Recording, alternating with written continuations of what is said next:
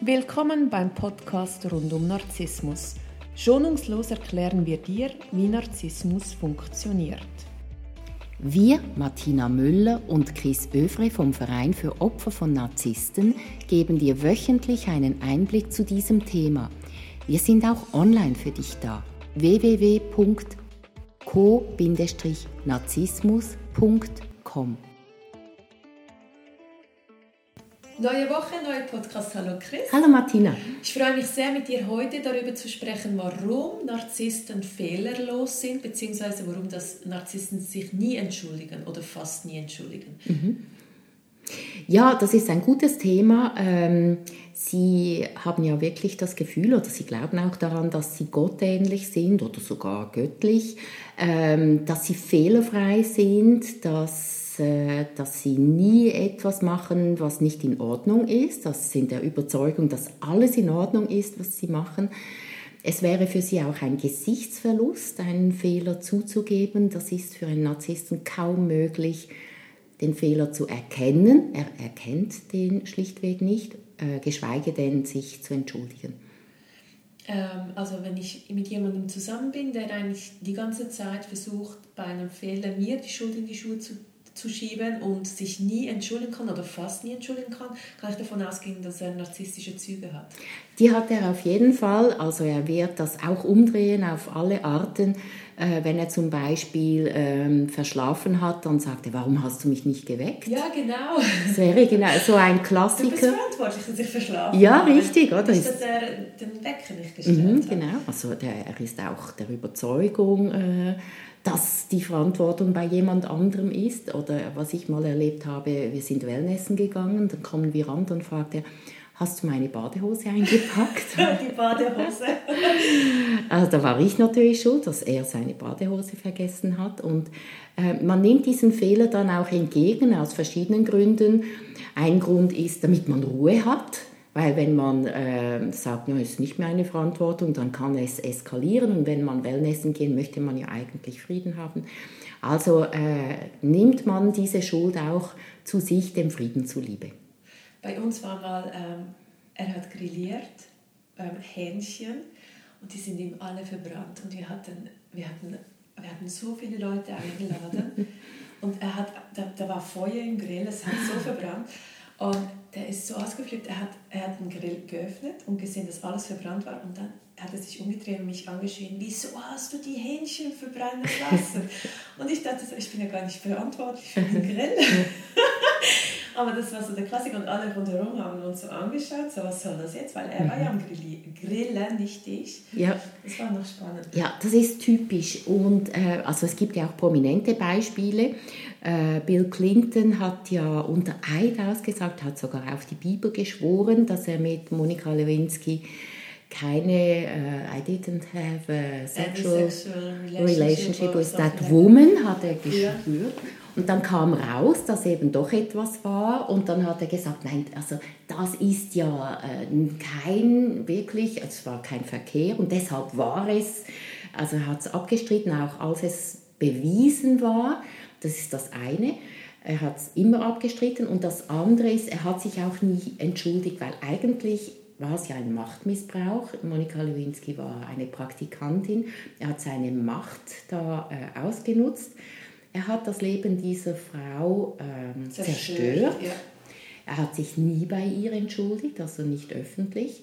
Er hat sich aber bei seiner Frau entschuldigt, aber nicht, weil es ihm leid tat, sondern weil es strategisch klug war, sich zu entschuldigen. Also gibt es Narzissten, die sich dann auch entschuldigen können, möchtest du mir jetzt sagen? Ja, aber es ist nicht ehrlich, sondern es, es ist äh, aus strategischen Gründen, damit er sich gut aus der Affäre lösen kann.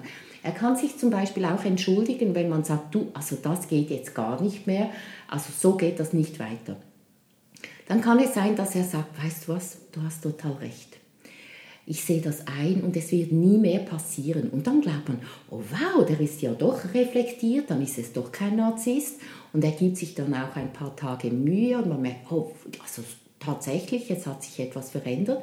Und dann passiert wieder etwas, dann sagt man, du, also eben, wir haben ja abgemacht, das passiert nicht mehr. Und dann sagt er, du bist so empfindlich, das ist normal, das gehört zu einer Partnerschaft dazu.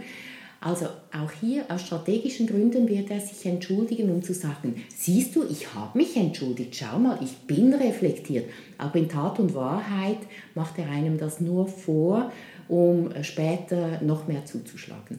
Ich möchte hier noch kurz eine Klammerbemerkung machen. Ähm, meine, Therapeutin hat immer gesagt, es ist ganz wichtig, wenn man eine neue Liebesbeziehung anfängt, zu klären, ähm, gegenseitig, wann fängt man an zu lügen und wann nicht. Weil es gibt Leute, die, für die ist es das ist ein Wert, oder? Für die ist es vom Wert her völlig normal, wenn man nichts sagt, dass man dann nicht lügt. Und für andere ist es von, von der Wertvorstellung so, her, so wichtig, dass wenn man etwas ganz bewusst nicht sagt, dass man dann schon lügt. Und das muss man unbedingt ganz am Anfang der Beziehung klären, damit man auch äh, dementsprechend miteinander umgehen kann. Weil wenn ich im Ausgang war und dann noch mit einem geknutscht habe und dann nach Hause komme und er mich fragt, was hast du gemacht? Und ich sage, ich, habe, ich war im Ausgang kann das unter Umständen für mich kein Lügen sein und für die andere aber ein Lügen, weil ich das elementare zwischen, äh, die, die elementare Zwischeninformation von, dass ich noch jemanden geknutscht habe, auslasse. Aber im, im Kopf von gewissen Leuten ist es dann, wenn man es nicht erwähnt, ist es nicht Lügen. Und das hat mich sehr überrascht. Ja, äh, das ist so, wenn zwei Menschen aufeinander prallen, haben die auch unterschiedliche Geschichten und auch der Umgang mit äh, Wahrheit kann unterschiedlich sein. Da hilft es äh, nachzufragen, gibt es irgendetwas, äh, ist etwas vorgefallen, äh, was wichtig wäre, dass ich das weiß. Und wenn er jetzt sagt nein, dann, dann ist es wirklich gelogen, oder? Weil, also, äh, dass jemand knutscht, das will man wissen. Wenn man es herausfindet und er sagt, ja, ich habe gedacht, knutschen ist ja nicht schlimm, da kann man äh, nachhaken und fragen, also wäre es auch okay, wenn ich knutschen würde? Und wenn das dann natürlich etwas anderes wäre, äh, nein, das geht natürlich nicht, dann ist er ertappt. Aber wir wissen ja beide, der Narzisst will ja die komplette Kontrolle, aber sich gegenüber selber lässt ja sehr viele Freiheiten. Aber genau dann sind wir wieder beim Thema, äh, für sie ist es kein Fehler, aber wenn es jemand anderer macht, ist ja. es ein Fehler. Und das zeigt, äh, zeigt dann schon auf, dass es sich um einen Menschen handelt mit einer narzisstischen Persönlichkeitsstörung, wenn nicht mit selben Ellen gemessen wird. Ja, und was wäre jetzt in Bezug auf, wenn, wenn sich mein Gegenüber wirklich fast nie entschuldigen kann und immer oder häufig versucht sogar noch seine Fehler auf mich zu drehen, dass mhm. ich eigentlich die Schuldige bin. Mhm.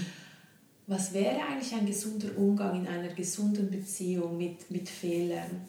mit sich entschuldigen? Mhm. Also ich finde, das ist eine gute Frage. Äh, ich gehe zurück auf das Beispiel mit der Badehose. Er sagt, hast du meine Badehose eingepackt? Wenn ich sage, oh nein, habe ich vergessen, dann nehme ich die Schuld ganz klar zu mir. Wenn ich sage, was, deine Badehose, da musst du dich selber drum kümmern, nehme ich die Schuld auch auf mich, weil es triggert mich. Ähm, er erreicht mich in meinem Schuldgefühl, dass ich dann abblocke, aber es bedeutet, ich habe es zu mir genommen. Eine gesunde Reaktion wäre, wenn man da keine Gefühle hat von Verantwortung und sagt, du nein, deine Badehose habe ich nicht eingepackt. Also wenn man da neutral reagieren kann, nicht weil man sich da Mühe gibt, sondern weil wirklich keine Emotionen dabei sind. Wenn das Gegenüber, also äh, nehmen wir die Knutschszene, er sagt, ja, ich war einfach aus mit Freunden und äh, ich frage nach, ja, und gibt es etwas, was äh, für mich wichtig wäre zu wissen? Und er sagt nein. Und jetzt höre ich, er hat geknutscht. Und ich frage ihn, du, ich, ich habe gehört, du hast geknutscht, ich habe dich extra gefragt und du hast gesagt, es war nichts. Ich würde so etwas gerne wissen. Und dann sagt er, es geht dich nichts an oder äh, äh, ich finde das in Ordnung, nur du darfst nicht, dann weiß ich auch, der ist äh, ein Narzisst und wird sich nicht ändern. Also man bringt den Narzissten nicht dazu, sich zu entschuldigen. Der Narzisst tut das nicht. Jetzt soll, kann man sich fragen, möchte man dann mit so jemandem zusammen sein, wo man immer schuld ist, wo man immer die Fehler macht, wo man es nie recht machen kann, wo alles, äh, die ganze Verantwortung immer bei mir ist. Ich muss ehrlich sagen, ich würde eine solche Partnerschaft nicht wollen. Das sind ganz schöne Schlussworte. Vielen herzlichen Dank, Chris. Bis nächste Woche. Danke, Martina.